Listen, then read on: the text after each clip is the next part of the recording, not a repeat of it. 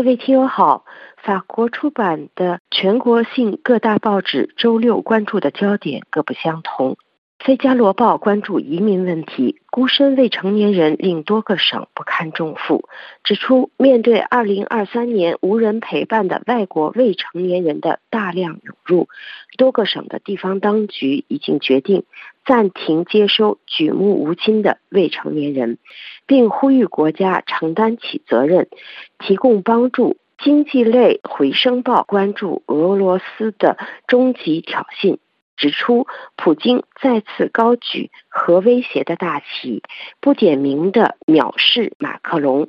暗指拿破仑在俄罗斯的失败。克里姆林宫的反对者。则准备向本周五下葬的纳瓦尔尼致敬。这一挑战还蔓延到了摩尔多瓦，当地讲俄语的民众呼吁莫斯科与中央政府抗争。左派解放报关注法国肉类行业的龙头企业毕加和这家肉类大亨的秘密，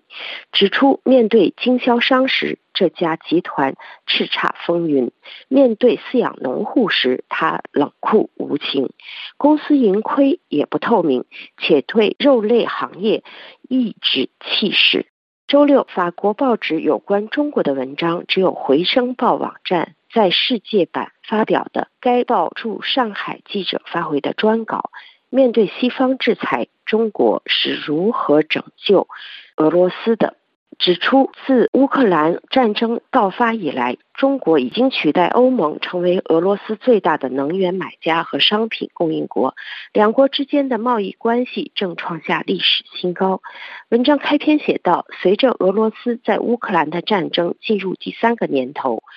西方制裁未能削弱俄罗斯经济或阻止其发起的战争，其中一个主要的原因就是中国的经济支持。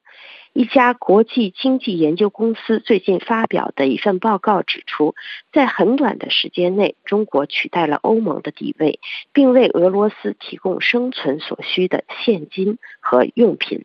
中国不仅从未谴责过俄罗斯的攻势，而且在与西方意识形态的斗争中，中国政府拉近了与莫斯科的关系，还占领了西方公司撤出后留下的自由市场。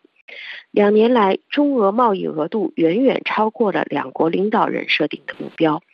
文章认为，中俄之间商业繁荣的主要组成部分之一是中国购买俄罗斯能源。对莫斯科来说，中国的能源采购至关重要，因为冲突前，石油和天然气出口几乎占。俄罗斯联邦预算的一半，对于北京来说，购买俄罗斯能源的动机，与其说是为了获得廉价能源，不如说是为了确保能源供应。此外，优势还在其他方面。通过购买俄罗斯石油，中国不仅绕过了存在的潜在危险的海上运输路线，还使莫斯科陷入对北京的长期依赖。中俄之间商业繁荣的另一个组成部分是俄罗斯购买中国制造的产品，其中中国汽车品牌目前占据俄罗斯市场百分之八十的份额。如果说西方制裁似乎没有对中俄之间的经济关系产生任何影响，可中国的支持也并非没有限制。中国在俄国的新投资几乎不存在。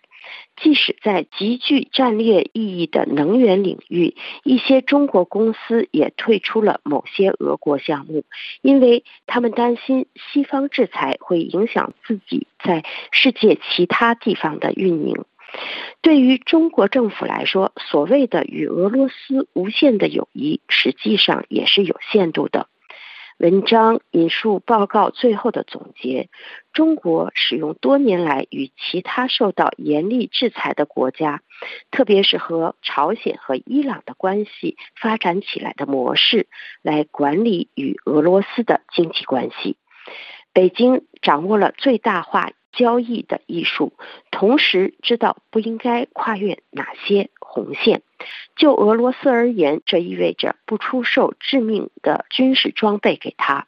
不过，在交付军民两用设备时，这条红线似乎存在漏洞。欧盟刚刚首次制裁了四家涉嫌向俄罗斯军队提供军事技术的中国公司。各位听友，以上您听到的是今天的法国报纸摘要。本次节目由艾娃编播，感谢苏丽娜的技术合作，多谢您的忠实收听。下次节目时间再会。